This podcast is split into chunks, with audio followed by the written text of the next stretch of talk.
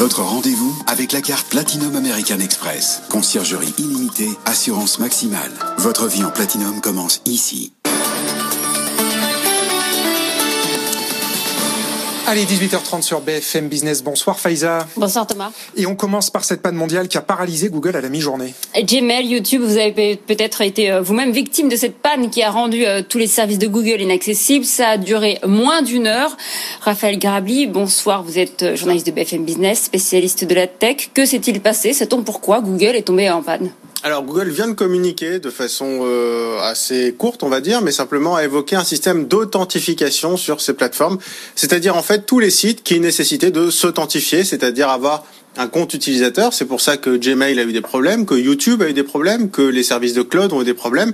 Mais c'est pour ça aussi que, par exemple, euh, le moteur de recherche de Google fonctionnait toujours et on pouvait aussi accéder à certains sites, notamment à YouTube, en navigation privée.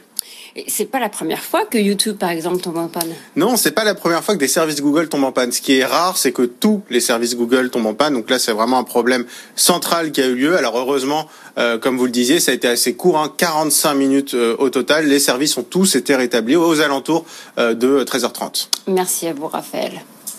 Euh, dans la suite de ce journal, Pfizer, coup d'envoi aujourd'hui de la campagne de vaccination aux États-Unis, ça n'a clairement pas traîné. Hein. Quelques heures seulement, Thomas, après le feu vert pour le vaccin de Pfizer-BioNTech, 3 millions de doses ont été expédiées aux quatre coins du pays, le plus durement touché, je vous le rappelle, au monde par la pandémie. Une vingtaine d'avions sont affrétés chaque jour. La distribution de ce vaccin est un véritable défi logistique. Pauline Simonet à New York. Oui, effectivement, c'est une logistique immense qui est lancée ici aux États-Unis, une vingtaine d'avions, vous l'avez dit, mais aussi des milliers, des milliers de camions UPS, FedEx qui traversent le pays euh, pour transporter ces doses dans des conditions extrêmement difficiles, dans des boîtes frigorifiées. Il faut maintenir ce vaccin à moins 70 euh, degrés et ce sont 145 sites, on l'a vu euh, à New York, 145 sites aujourd'hui qui vont commencer à procéder à ces premiers vaccins. Donc opération colossale et il y a énormément de fierté ici aux États-Unis. On a vu le président Donald Trump qui vient de tweeter un félicitations aux États-Unis, félicitations au reste du monde, mais beaucoup de fierté, quel que soit euh, le camp politique où vous appartenez. Il va y avoir plus de 3 millions de vaccinations dans les tout prochains jours. C'est un chiffre énorme et d'ici la fin du mois, on s'attend à 20 millions de personnes vaccinées aux États-Unis. Donc effectivement, un grand jour alors qu'il y a urgence puisque vous l'avez dit, on va bientôt franchir la barre des 300 000 morts. Voilà, Pauline Simonet, notre correspondante à New York. AstraZeneca, l'autre laboratoire engagé dans la course au vaccin, vient de réaliser la plus grosse acquisition du secteur pharmaceutique de l'année. Il achète une biotech américaine spécialisée dans les maladies rares, Alexion, montant de l'opération presque 40 milliards de dollars. Un prix jugé excessif par les marchés. Le titre chute ce soir de 6% à la Bourse de Londres. On ne verra pas l'effet des vaccins sur l'économie française avant la fin de l'année prochaine. D'après François Villeroy de Gallo, le gouverneur de la Banque de France, l'institution a revu ses prévisions de croissance à la baisse pour 2021. L'activité devrait rebondir de seulement 5% au lieu des 7,4% prévus précédemment. Pour cette année, la Banque de France anticipe une récession historique de 9%. Bientôt 18h35 sur BFM Business. Les hôteliers et les restaurateurs aujourd'hui manifestés dans les rues de Paris. Venus de toute la France, ils sont manifestés leur colère et leur inquiétude. Ils se disent à bout. D'après l'UMIH, l'Union des métiers et des industries de l'hôtellerie qui a initié ce rassemblement, la moitié des restaurants pourraient disparaître. On fait le point avec Antoine Delcourt euh, qui était euh, présent lors de ce rassemblement.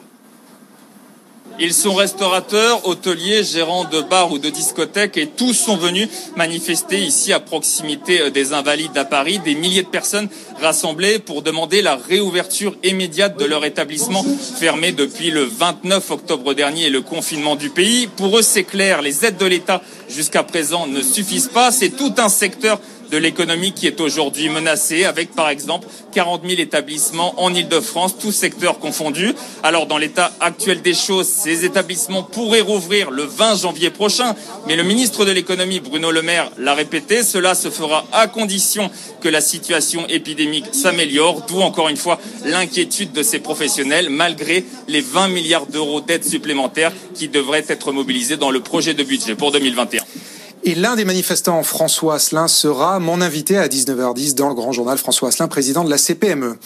Dans la suite de l'actualité, le Royaume-Uni va entamer des négociations avec EDF pour le financement de deux nouveaux réacteurs EPR, Faiza. Euh, coût de leur construction, 22 milliards d'euros. Ces dernières années, Londres accélère sa transition énergétique et enchaîne les projets aussi bien donc dans le nucléaire que dans les énergies renouvelables. Les précisions de Mathieu Pechberti.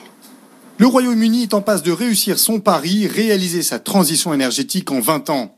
La signature d'une deuxième centrale nucléaire avec EDF, après celle d'Inkley Point, ne sera pas la dernière. Elle doit être suivie d'un troisième projet avec Pékin, qui pourrait ainsi exporter son premier réacteur 100% chinois. Londres mise sur le nucléaire depuis 10 ans pour remplacer ses centrales à charbon, qui assuraient 40% de sa consommation électrique.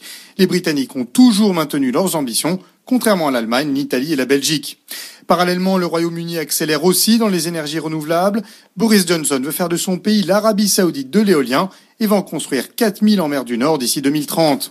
Une stratégie qui commence à payer. L'été dernier, le Royaume-Uni a passé deux mois sans utiliser ses centrales à charbon. On termine avec Vivendi qui pourrait mettre la main sur les magazines Gala Capital ou encore Femme Actuelle. Les titres du groupe Prisma Presse. Des négociations exclusives sont engagées avec la maison mère de Prisma, l'allemand Bertelsmann. Merci beaucoup Faiza. On vous retrouve à 19h30 pour un nouveau point sur l'actu. Tout de suite, Emmanuel Le Chypre va nous parler des vacances. C'est l'alerte Le Chypre.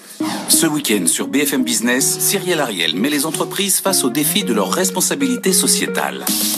Les dirigeants d'entreprise s'engagent à ce que leur performance économique ne se fasse pas au détriment de la planète ou du bien-être de leurs salariés. Objectif raison d'être tous les vendredis à 19h, samedi à 17h30 et dimanche à 13h30 sur BFM Business. Votre rendez-vous avec Arkea Banque Entreprise et Institutionnelle, place à de nouvelles perspectives.